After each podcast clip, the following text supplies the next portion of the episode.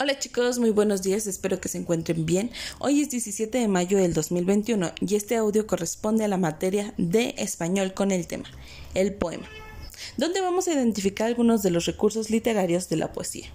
El poema es una composición literaria que utiliza las palabras para poder crear sonidos y significados. Transmite los sentimientos y emociones de quien lo escribe, llamado así poema. Un poema se transforma de varios versos o líneas escritas que se conjugan en estrofas. Pero ¿qué es lo que vamos a iniciar a trabajar? Bueno, hoy vamos a hacer la actividad número 3 del mes.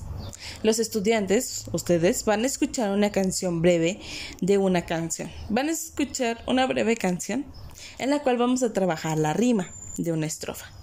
Para que ustedes vayan reconociendo qué palabras suenan igual e identifiquen qué a eso se le llama rima. Toda aquella palabra que al final de una estrofa suena igual, se les llamará rima.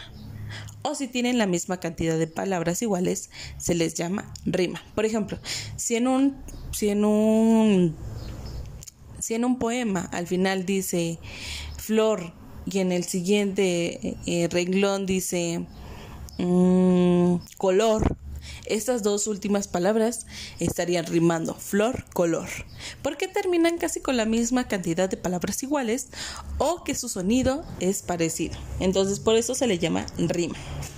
También en su actividad número 4 se estará enviando un poema de tamaño macro en el cual van a rodear todas aquellas palabras con, eh, más bien, están rodeadas todas aquellas palabras con silicón y ustedes van a colorear las que estén con la misma tonalidad o que rimen. Cualquier duda sobre estas actividades me pueden mandar un mensajito y les voy a estar respondiendo vía WhatsApp.